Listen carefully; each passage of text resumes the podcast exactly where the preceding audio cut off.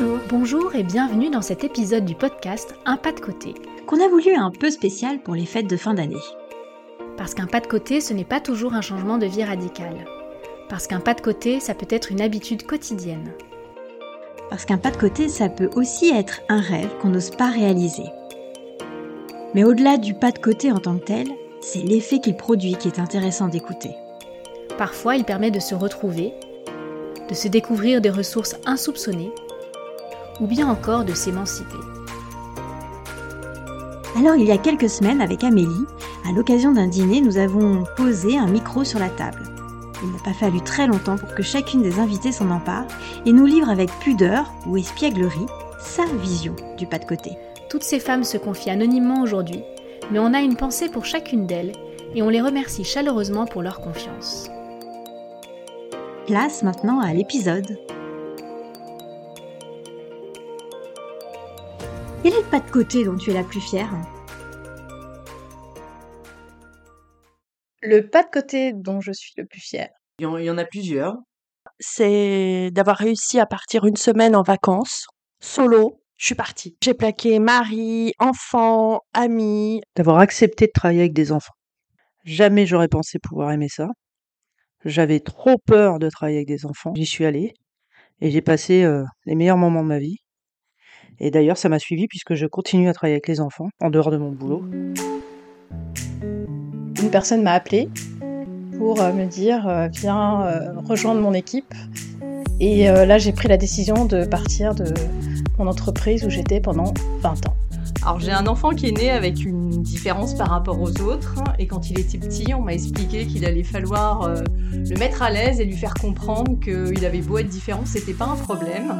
Bah du coup j'ai commencé à mettre des choses où on voyait ce que j'essayais de cacher avant. Donc je me suis dit, ben voilà, t'es comme ça, t'es comme ça, tu fais avec, et, euh, c'est pour lui que tu le fais, pour l'aider à avancer. J'ai décidé de partir euh, à l'étranger, en Irlande, pendant six mois de euh, prendre mon sac à dos, un peu d'économie que j'avais de côté. Je suis sortie le midi pour aller manger avec euh, mes collègues de travail au resto et je me suis dit, faut que je fasse un truc. Donc je suis allée à la poste et j'ai envoyé ma lettre de démission. J'étais vraiment très très contente, j'ai même fait la danse de la victoire.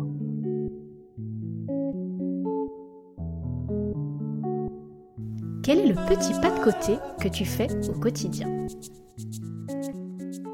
La, chose que je fais au quotidien et, je ne sais pas si je me force ou, euh, ou si c'est inné ou je ne sais pas, mais en tout cas j'essaye à chaque fois de euh, me mettre à la place des autres. je ne sais pas si je fais beaucoup de pas de côté au quotidien. C'est peut-être euh, de se dire il faut se bouger.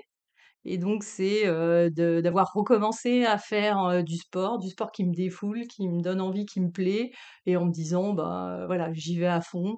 J'ai ma fille qui a 18 ans, qui a un copain depuis pas très longtemps. Et il a fallu que je prenne sur moi pour l'accueillir à la maison. Et, et c'est un pas de côté énorme parce que c'est pas du tout dans mon éducation et ma culture. Alors au quotidien, je sais pas si, c'est vraiment un pas de côté, mais en tout cas c'est un petit, un petit rituel que j'ai. Je prends toujours du temps, que ce soit 30 secondes, une minute, 10 minutes, pour me poser, observer les choses autour de moi, m'émerveiller de la beauté, ouais, de la vie, des gens qui sont présents. Voilà, d'être vivant. Et ça, ça me, ça me porte. Quel est le pas de côté que tu rêves de faire? Euh, Honnêtement, je sais pas. C'est de faire ce que j'ai envie, de faire ce qui me fait plaisir. Je crois que ce qui me blesse le plus et ce que j'ai vraiment envie de faire en ce moment, euh, c'est d'arrêter de fumer. Non, non, je, sèche euh, le pas de côté que j'aimerais faire. Euh. Aider le maximum de gens et non pas faire des conneries qui m'intéressent pas. J'aime beaucoup voyager, ce qui n'est pas toujours le cas des gens qui sont autour de moi. Tant pis, je propose, si ils veulent venir, ils viennent. S'ils veulent pas venir, eh ben, j'y vais quand même. C'est pas facile quand ça fait euh, bah, t'as as toujours vécu plus ou moins en couple, en famille depuis plus de 16 ans, de se dire à un moment, ben, je me retrouve toute seule quelque part. Et, ok, il y a des gens autour de moi, mais, mais quelque part, c'est quand même euh, moi qui me dois me, bah, sur moi, compter sur moi pour me débrouiller, pour avancer, pour faire des choses, pour faire des trucs, oser faire des trucs que des fois tu demandes à l'autre de faire. Donc euh, voilà, donc j'aimerais faire des grands voyages assez loin et avoir le courage de me lancer pour les faire. À un moment donné, il faut juste se recentrer sur soi-même et être un peu plus égoïste parfois. On espère que cet épisode capsule vous a plu. On vous retrouve très vite pour un nouveau témoignage.